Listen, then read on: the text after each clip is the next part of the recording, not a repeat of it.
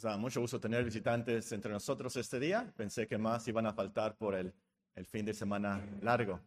Dios les bendiga especialmente si están con nosotros por primera vez. Vamos a buscar nuestras Biblias, el libro de Juan, el capítulo 1, para una lectura en preparación para el sermón de esta mañana.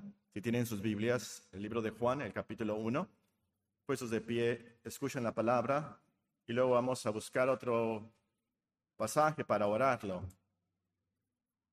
Libro de Juan, el capítulo 1. Son tan amables de seguir con sus vistas la lectura de los primeros 18 versículos. Juan, capítulo 1. En el principio era el verbo, y el verbo era con Dios, y el verbo era Dios. Este era en el principio con Dios. Todas las cosas por él fueron hechas, y sin él nada de lo que ha sido hecho fue hecho. En él estaba la vida, y la vida era la luz de los hombres. La luz en las tinieblas resplandece, y las tinieblas no prevalecieron contra ella. Hubo un hombre enviado de Dios, el cual se llamaba Juan. Este vino por testimonio, para que diese testimonio de la luz, a fin de que todos creyesen por él. No era él la luz, sino que diese testimonio de la luz, para que diese testimonio de la luz. Aquella luz verdadera que alumbra a todo hombre venía a este mundo. En el mundo estaba, y el mundo por él fue hecho, pero el mundo no le conoció. A los suyos vino, y los suyos no le recibieron. Mas a todos los que le recibieron, a los que creen en su nombre, les dio potestad de ser hechos hijos de Dios los cuales no son engendrados de sangre, ni de voluntad de carne, ni de voluntad de varón, sino de Dios. Y aquel verbo fue hecho carne, y habitó entre nosotros, y vimos su gloria, gloria como del ingénito del Padre, lleno de gracia y de verdad. Juan dio testimonio de él y clamó diciendo, Este de quien yo decía, el que viene después de mí es antes de mí, porque era primero que yo. Porque de su plenitud tomamos todos y gracia sobre gracia. Pues la ley por medio de Moisés fue dada, pero la gracia y la verdad vinieron por medio de Jesucristo. A Dios nadie le vio jamás. El unigénito Hijo que está en el seno del Padre, Él le ha dado a conocer. Y vamos a orar todos juntos del Salmo 25. Si tienen sus Biblias, vamos a orar en voz alta todos del Salmo 25, los primeros 11 versículos, apropiándonos de las peticiones del salmista y es una ah, buena manera de orar. Si ustedes no saben qué decir, y muchas veces nos pasa, ¿verdad? Que no sabemos cómo orar, qué decir. Eh, los salmos, muchos de ellos ah, participan de nuestros sentimientos y saben, eh, el salmista sabe lo que estamos pasando, por así decirlo, y nos ayuda. Aquí vamos a orar en esta mañana el Salmo 25, el versículo 1 al versículo 11, todos juntos. A ti, oh Jehová, levantaré mi alma Dios mío, en ti confío, no sea yo avergonzado, no se alegren de mí mis enemigos. Ciertamente ninguno de cuantos esperan en ti será confundido. Serán avergonzados los que se rebelan sin causa. Muéstrame, oh Jehová, tus caminos, enséñame tus sendas, encamíname en tu verdad y enséñame, porque tú eres el Dios de mi salvación en ti he esperado todo el día. Acuérdate, oh Jehová, de tus piedades y de tus misericordias que son perpetuas. De los pecados de mi juventud y de mis rebeliones no te acuerdes. Conforme a tu misericordia, acuérdate de mí por tu bondad, oh Jehová. Bueno y recto es Jehová, por tanto él enseñará a los pecadores el camino encaminará a los humildes por el juicio y enseñará a los mansos su carrera. Todas las sendas de Jehová son verdad a los que guardan su pacto y sus testimonios.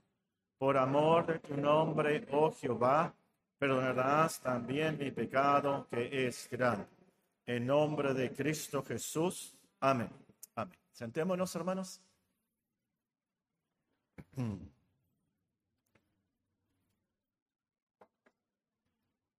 Todos los de Hermosillo conocen el famoso cerro de la campana.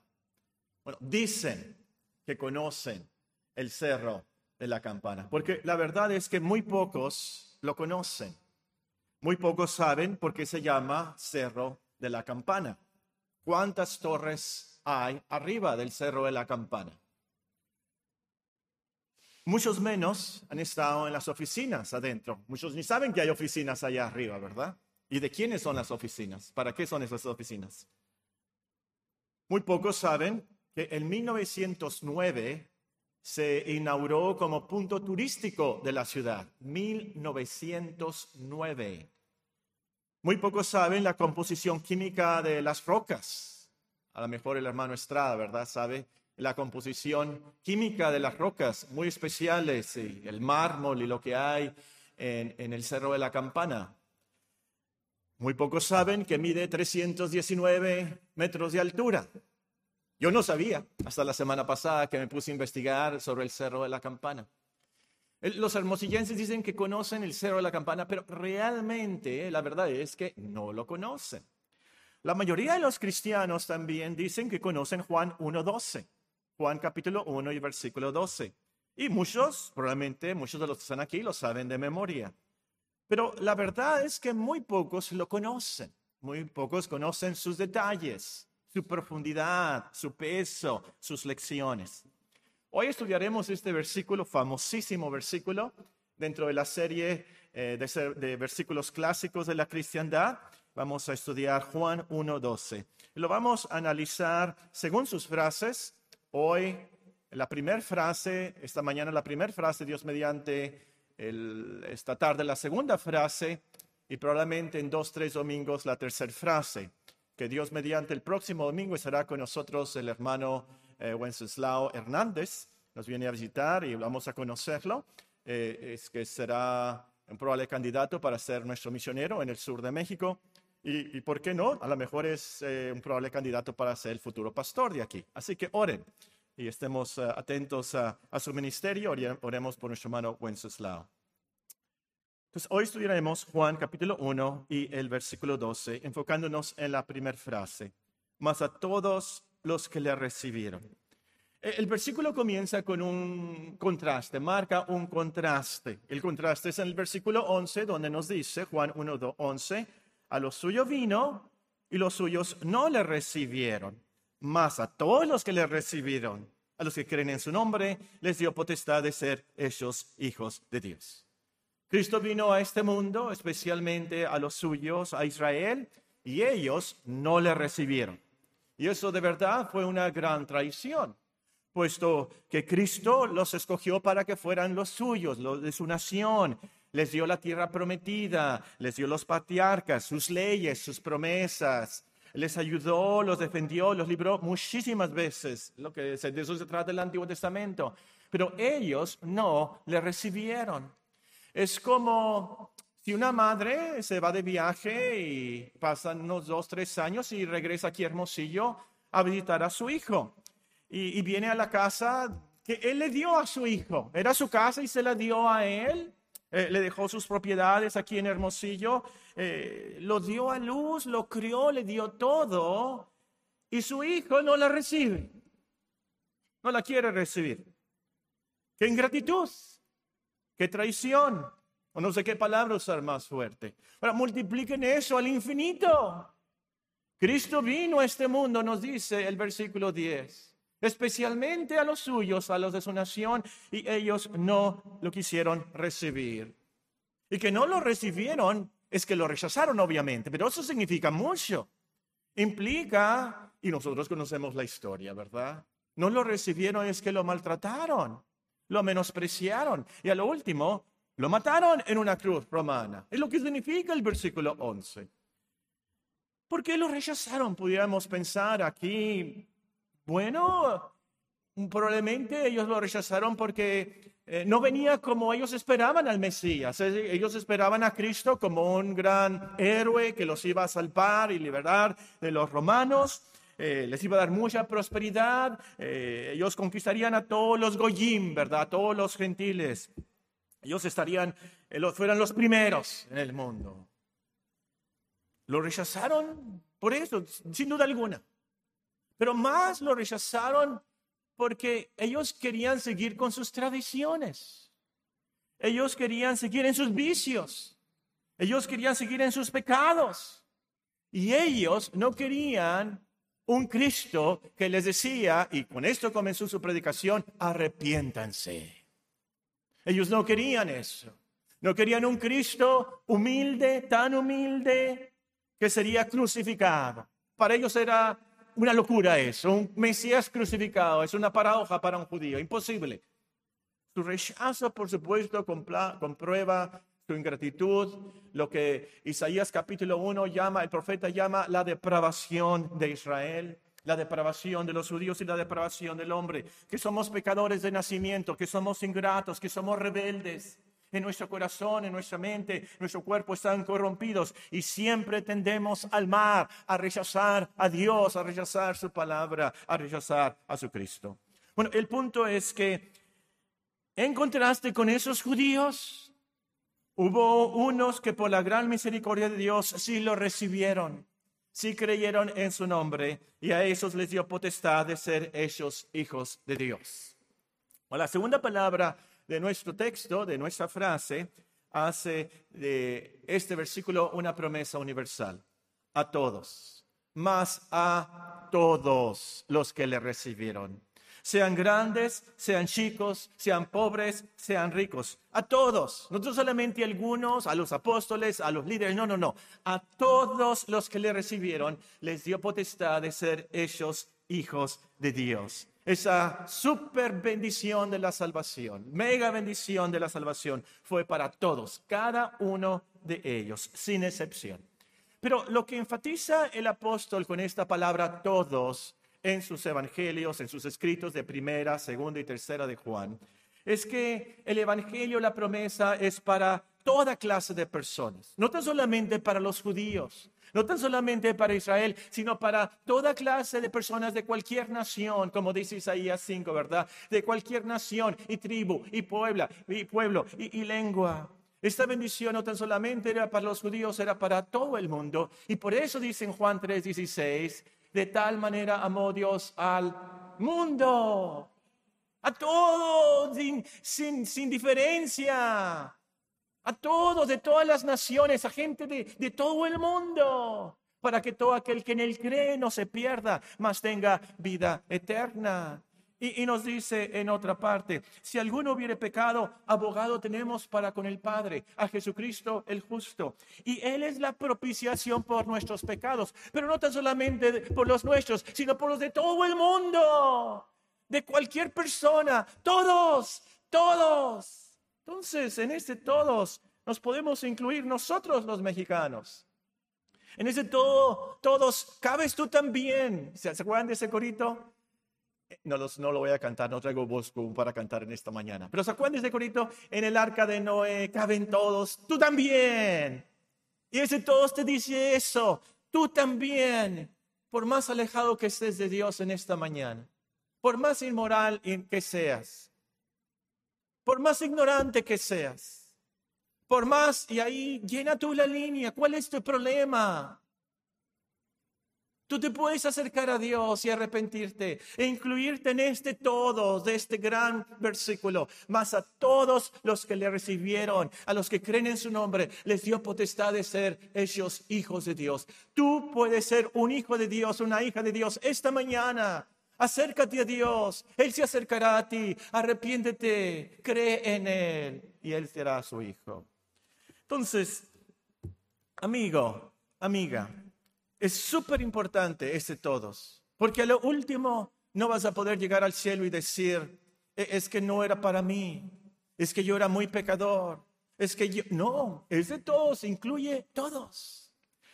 La tercera expresión del versículo es clave, los que le recibieron, más a todos los que le recibieron. Si yo te pregunto, ¿recibiste mi WhatsApp? Esto implica que te lo mandé, ¿verdad? Obviamente. Recibir a una persona implica cierta disposición de la persona, cierta acción para ser recibido. Por ejemplo, si recibiste a tu primo en tu casa, quiere decir que él fue a tu casa, tocaste, tocó la puerta y Tú le abriste y lo recibiste, lo invitaste a comer, no tienes dónde quedarte, quédate aquí en la casa. Tu primo es como tu hermano y lo quieres mucho y lo recibiste. Nuestro texto implica eso. Mas a todos los que le recibieron, implica que Cristo fue enviado. Implica que Cristo vino, que, que tocó la puerta y que unos le recibieron.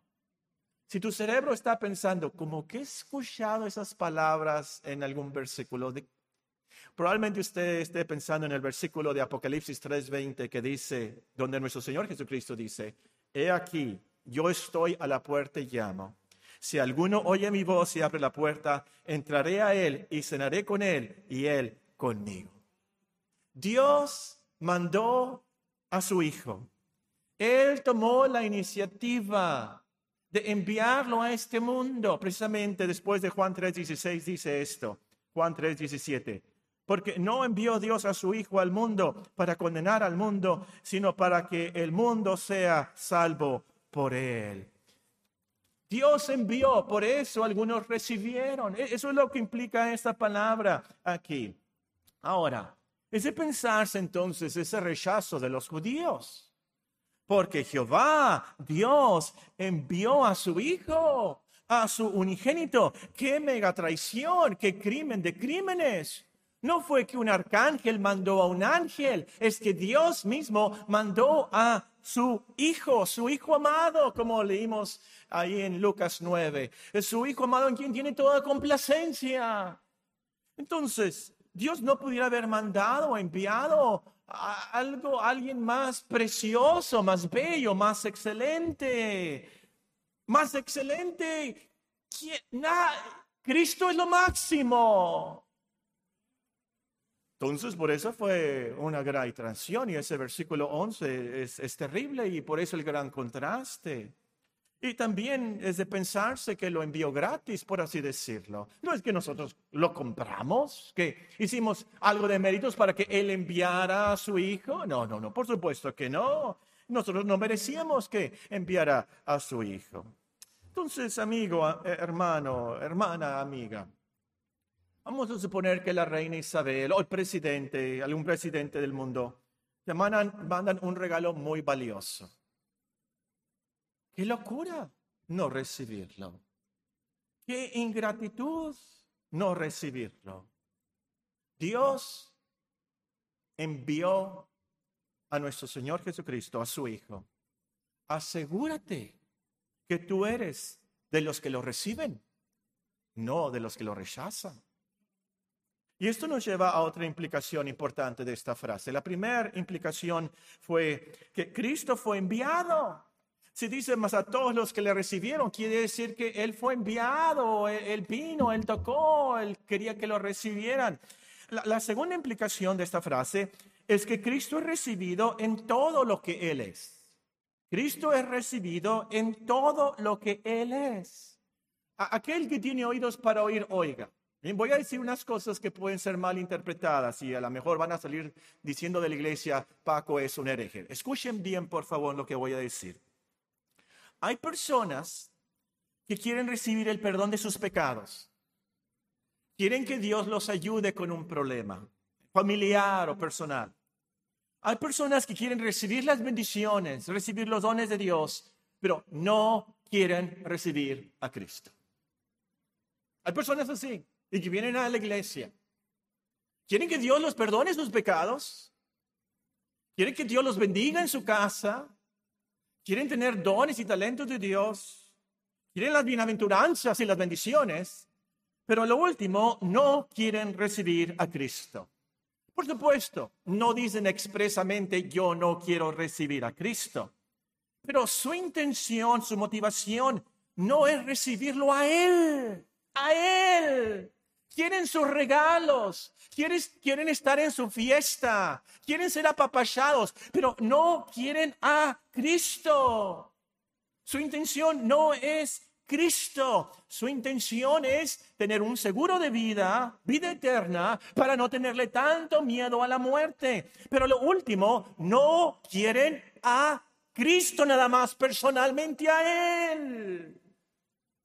O para ponerlo de otra manera, Y así hay otros, como en los antiguos tiempos y aún hoy en día, que compran indulgencias. Todavía se pueden comprar.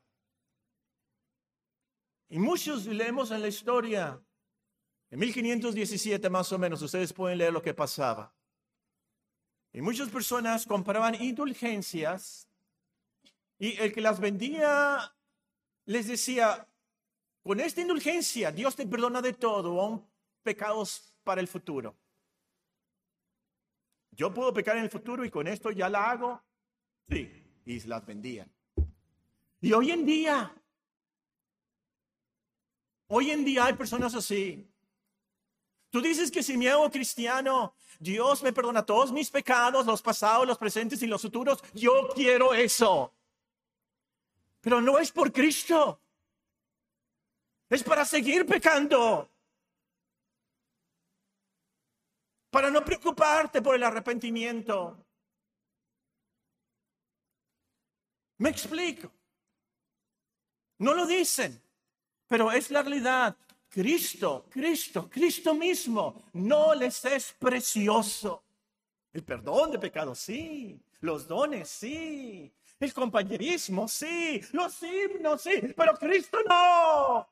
Ay de nosotros, hermanos. Aquí dice, más a todos los que le recibieron. A él. Y ese es el punto, que tienes que recibir a Cristo en todo lo que Él es.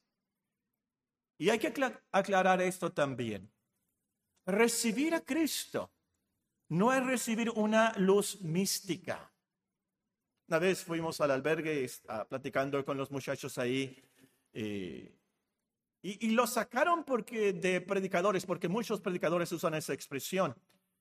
Y una de las preguntas retóricas que hice del sermón eh, era retórica, no me tenían que contestar, pero los muchachos en el albergue sencillos noblemente me contestaban las preguntas, ¿verdad? Que les hacía. Y la pregunta era más o menos, ¿cómo, podemos tener nuestros pecados? ¿Cómo somos salvos? Y alguien contestó, teniendo un encuentro personal con Cristo.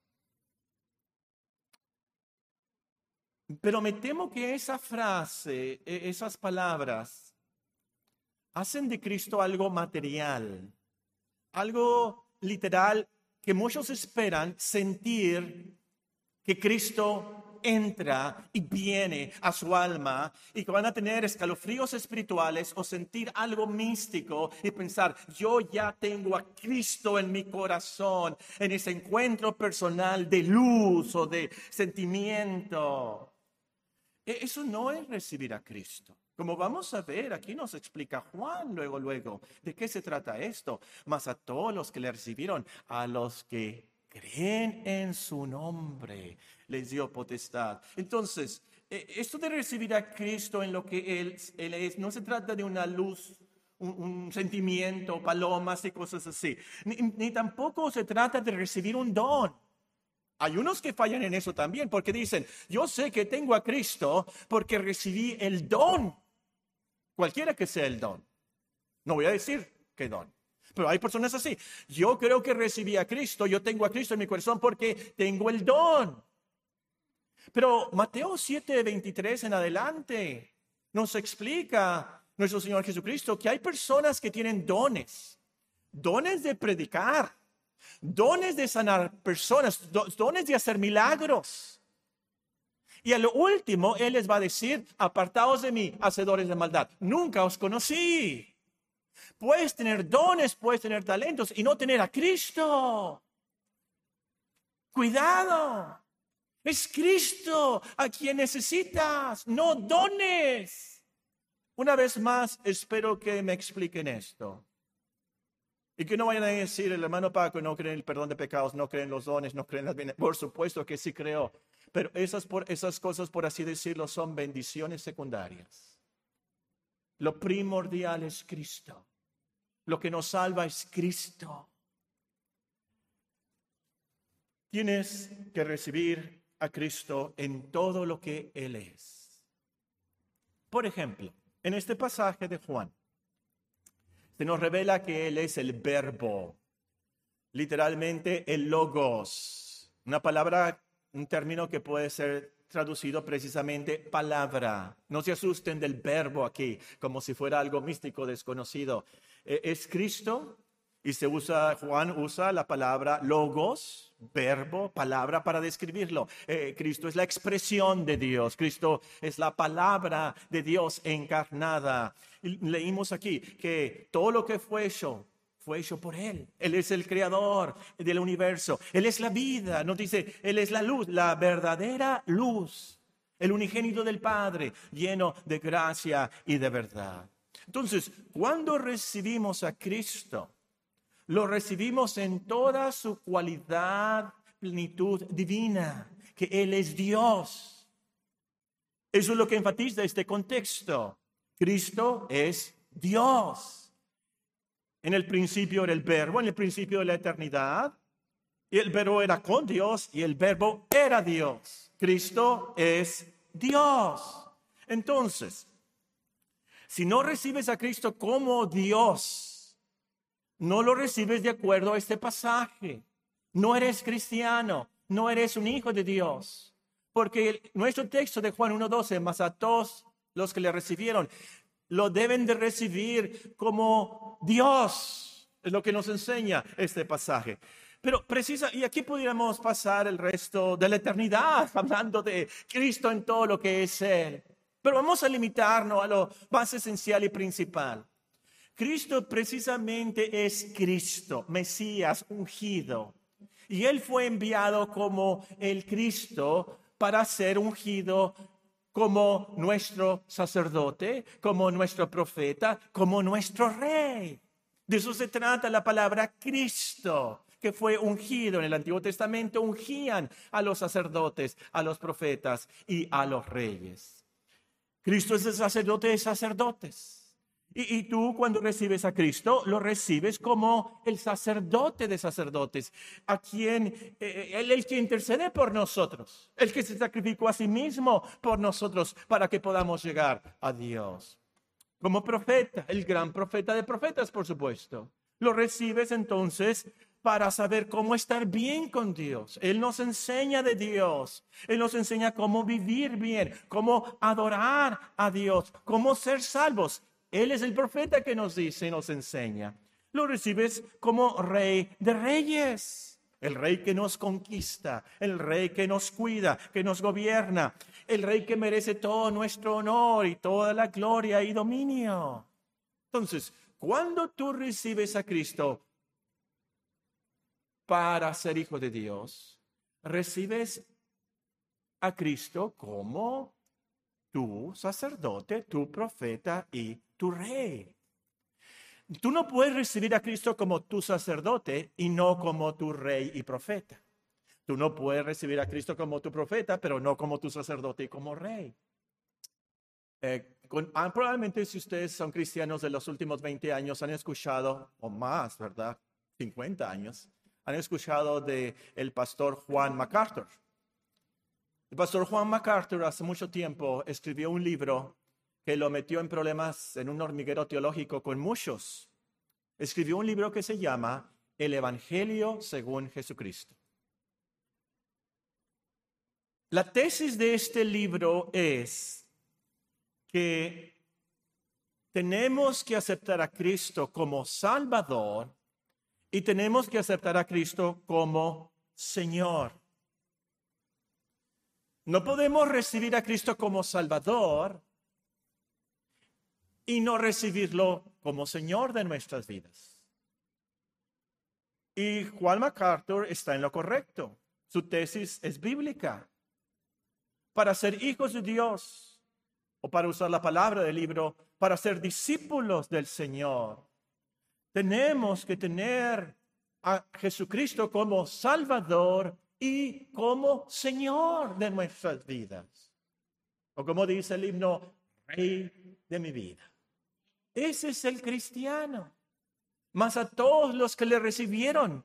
No como el que nos bendice nada más con ciertas cosas, pero a todos los que le recibieron como sacerdote, como profeta y como rey de sus vidas. Ese es el verdadero cristiano.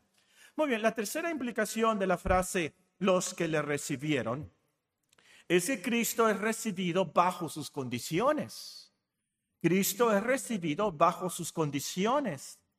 Cristo no se entrega a quienes quieren seguir haciendo lo que se les dé la gana con sus vidas, obviamente. Él no se entrega a quienes quieren seguir en sus pecados, por eso les llama primero al arrepentimiento. Y es por eso que les dice, ustedes quieren ser mis discípulos.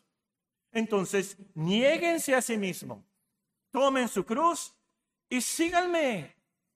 Él se entrega entonces a esas personas que se arrepienten, se entristecen, odian sus pecados y sabiendo de la misericordia de Dios en Cristo, creen en Él, pero se arrepienten, luchan contra esos pecados y se esfuerzan por seguir los mandamientos de Dios.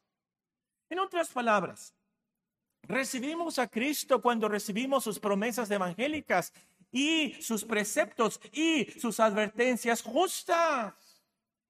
No solamente recibimos a Cristo por las promesas y las coronas, recibimos a Cristo arrepentidos odiando lo que Él odia, queriendo lo que Él quiere para nuestras vidas.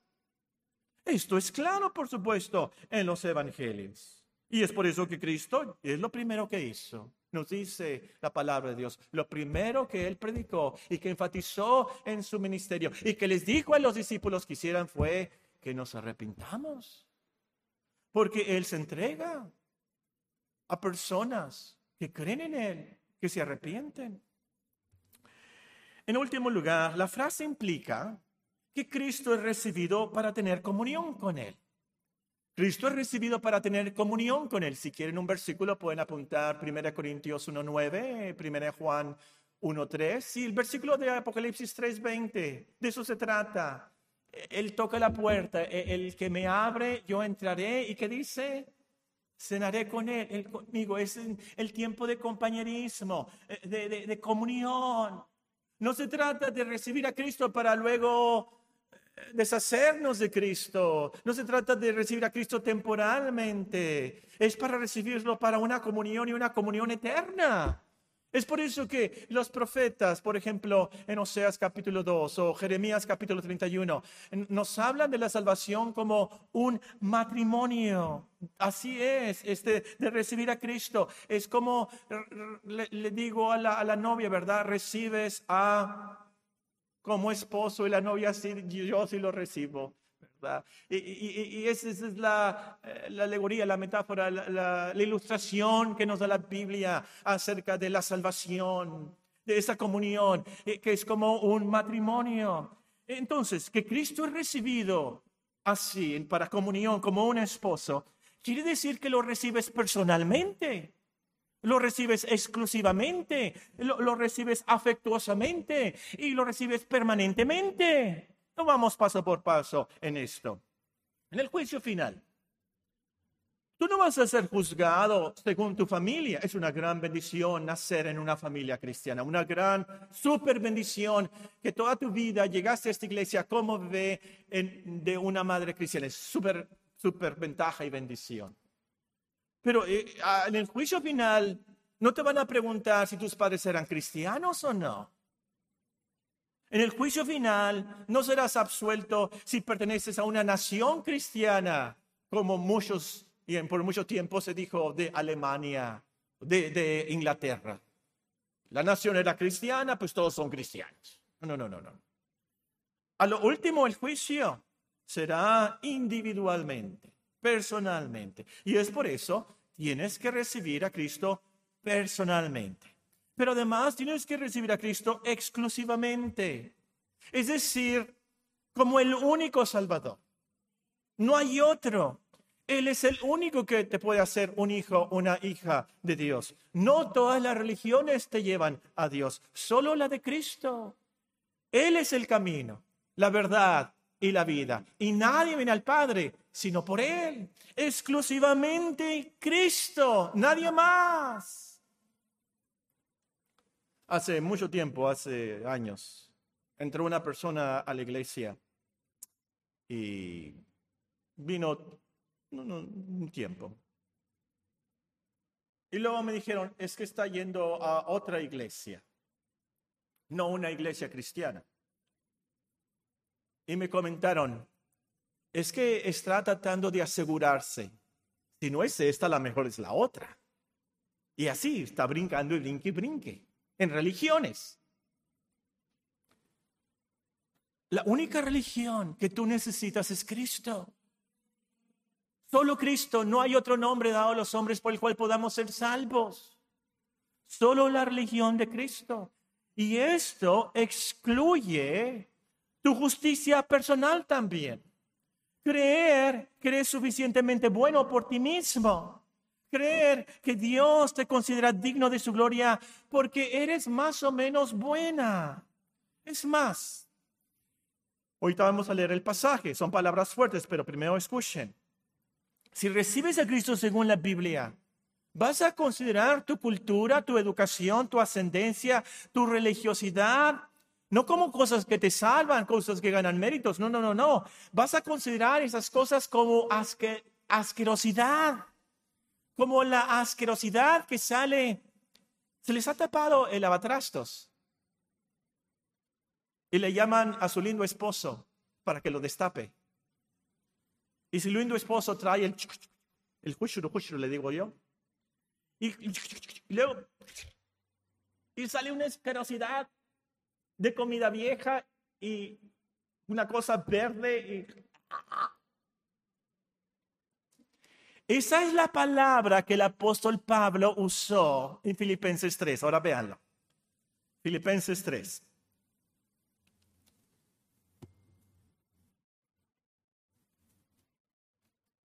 La palabra que él usó es, es, basura asquerosa. Filipenses 3, voy a comenzar a leer en el versículo 4. Aunque yo tengo también de qué confiar en la carne, si alguno piensa que tiene de qué confiar en la carne, ¿eh? es decir, yo con mis obras y lo que yo soy para ser salvo, eh, yo más, circuncidado al octavo día del linaje de Israel, de la tribu de Benjamín, hebreo de hebreos, en cuanto a la ley, fariseo en cuanto a celo, perseguidor de la iglesia, en cuanto a la justicia que es en la ley, irreprensible. Pero cuantas cosas eran para mi ganancia, las he estimado como pérdida por amor de Cristo. Y ciertamente aún estimo todas las cosas como pérdida por la excelencia, el conocimiento de Cristo Jesús, mi Señor, por amor el cual lo he perdido todo y lo tengo por basura asquerosa para ganar a Cristo y ser hallado en él, no teniendo mi propia justicia que es por la ley, sino que la que es por la fe de Cristo, la justicia que es de Dios por la fe. Mas a todos los que le recibieron, a los que creen en su nombre, no a los que creen en sus nombres mismos, quienes son ellos que han hecho, pero a los que creen en Cristo su justicia. De esto se trata, de que tienes que recibir a Cristo personalmente, exclusivamente pero también afectuosamente, afectuosamente. Y es claro, es obvio. Nuestro afecto, nuestro amor, nuestra apreciación por quién es Él, lo que Él ha hecho por nosotros, nos lleva a amarlo, porque Él nos amó primero. Lo recibes entonces con mucho gusto, mucha apreciación, mucho afecto. Es el Salvador de tu alma. Y luego también Tienes que recibir a Cristo permanentemente. No es un hijo de Dios, una hija de Dios, el que recibe a Cristo por un tiempo, por unos meses. No es un hijo o una hija de Dios el que lo recibe y luego llega la tribulación, llega las angustias y lo deja. No, no, no, no. Lo tienes que recibir para siempre. Creer en Él para siempre. Tienes dudas, pero sigues perseverando. Tienes tus caídas, pero sigues, vuelves, te levantas y sigues creyendo en Él. Eso es la cristiandad. Eh, más de esto en la siguiente frase. Dios mediante la veremos esta tarde. Mas a todos los que le recibieron, a los que creen en su nombre, les dio potestad de ser hechos hijos de Dios. Pero entre tanto, unas exhortaciones de lo que hemos visto. La primera, Asegúrate que has recibido a Cristo conforme a la Biblia, según lo que nos enseña la palabra de Dios. Escucha muy, pero muy bien lo que voy a decir, por favor. Recibir a Cristo no es orar mecánicamente la oración del pecador. Recibir a Cristo no es hacer una oración nada más. Para ser su hijo, para ser perdonado, tienes que recibirlo tal y como se nos ofrece en el Evangelio. Si no, estás recibiendo un Cristo falso, incompleto. Y la otra exhortación es que te asegures, número uno, que tú has recibido a Cristo conforme a la palabra de Dios. La segunda es que te asegures que invitas a otros a recibir a Cristo bíblicamente. Evangelizar no es decirle a una persona, acepta a Cristo y ya. Eso no es evangelizar. Es más que eso.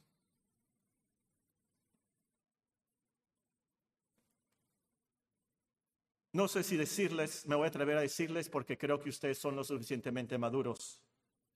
Vamos a suponer que conseguimos un jet. Caben 300 personas. Y le decimos a unos que los vamos a invitar a un paseo en un jet. Vamos a subir a 300 hermosillenses a ese jet. Y vamos a decirle al piloto, muy profesional, experto, que nos haga el favor de apagar los motores allá arriba y que haga como que si el avión se fuera a estrellar. Estamos allá arriba con 300 hermosillenses y le decimos al piloto, ya. Y nosotros agarramos el micrófono del avión y le decimos a la gente, tienen 10 segundos para aceptar a Cristo. Acepten a Cristo antes de que el avión se estrelle. Y la gente dice, acepto a Cristo, acepto a Cristo, acepto a Cristo. La pregunta es, esos 300 que me imagino yo que todos van a gritar acepto a Cristo, ¿van a estar en el cielo al final? No me contesten.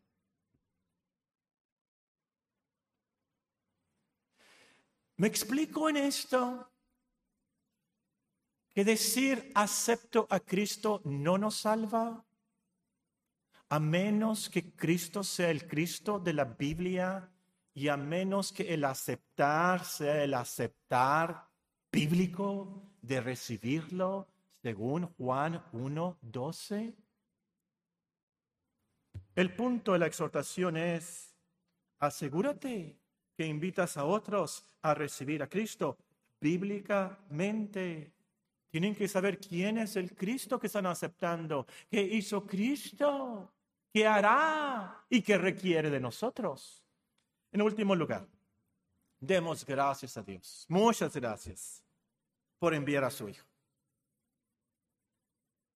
Que sean muy, muy agradecidos por ofrecernos a Cristo y que nos ayudó a, recibirlo.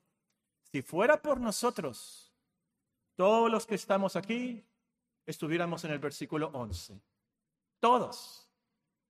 No lo hubiéramos recibido ninguno estuviéramos en el todos del versículo 12. Lo hubiéramos rechazado si no fuera por Dios.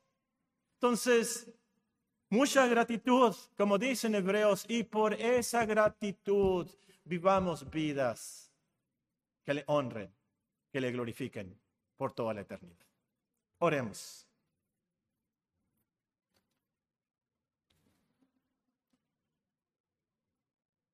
Padre Santísimo, nuestro gran Dios soberano,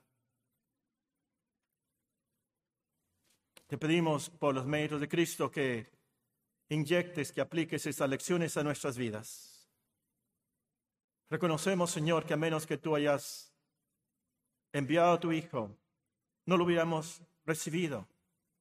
No tuviéramos la oportunidad de escuchar estas buenas noticias, que podemos ser parte del todos, que podemos creer en Él, que vino y vivió una vida perfecta y murió por nosotros. Te pedimos por sus méritos que salves a tu pueblo, que pastorees y sustentes a tu heredad. Señor, nosotros no podemos hacer la obra del Espíritu Santo, solo tú la puedes hacer. Te pido, Señor, que envíes tu Espíritu Santo a estos huesos secos y nos des vida. Que nos gocemos hoy en día como cristianos en las buenas noticias que Cristo vino al mundo a salvar a pecadores. Te rogamos por los méritos de Cristo que tengas compasión de nuestros hijos en la escuela dominical, que ellos puedan aprender del Evangelio. Te rogamos, Señor, que en este día tú nos des paz. Te rogamos, Señor, que nos ayudes como iglesia a siempre predicar a Cristo y su Evangelio completo para tu gloria.